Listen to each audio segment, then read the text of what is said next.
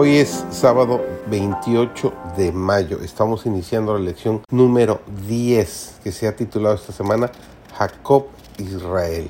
Servidor David González, comenzábamos.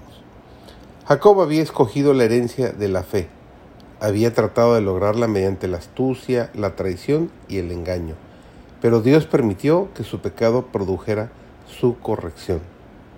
Sin embargo, a través de todas las experiencias amargas de sus años posteriores, Jacob no se desvió nunca de su propósito, ni renunció a su elección. Él había comprendido muy claro que al valerse de la habilidad y la astucia humanas para conseguir la bendición, había obrado en contra de Dios. Después de esa lucha nocturna, Jacob salió hecho un hombre distinto. La confianza en sí mismo había desaparecido. Desde entonces en adelante ya no manifestó su astucia anterior. En vez del disimulo y el engaño, los principios de su vida fueron la sencillez y la veracidad. Había aprendido a confiar con sencillez en el brazo omnipotente, y en la prueba y la aflicción se sometió humildemente a la voluntad de Dios. Los elementos más bajos de su carácter habían sido consumidos en la hornaza, y el oro verdadero se purificó hasta que la fe de Abraham e Isaac apareció en Jacob con toda nitidez.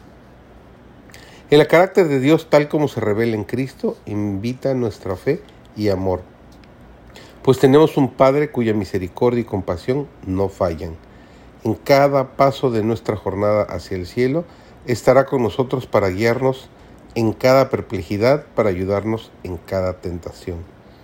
El que constantemente depende de Dios con fe sencilla y confianza acompañada de oración, estará rodeado por los ángeles del cielo.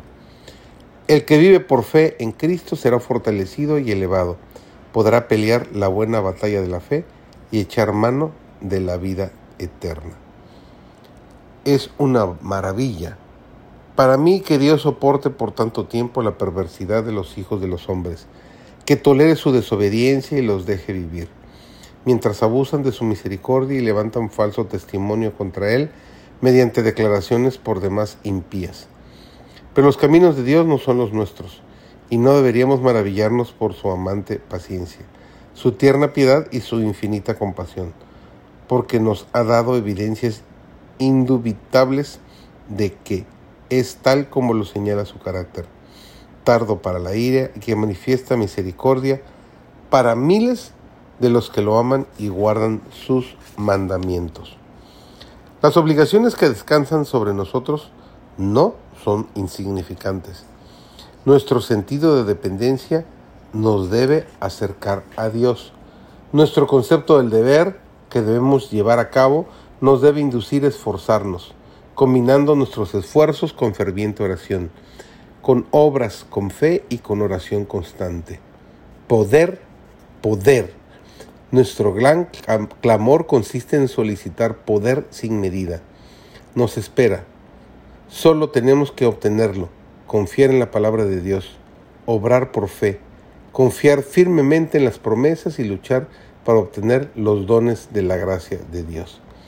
La erudición no es esencial, el genio no es necesario, la elocuencia puede faltar pero Dios escucha las oraciones del corazón humilde y contrito.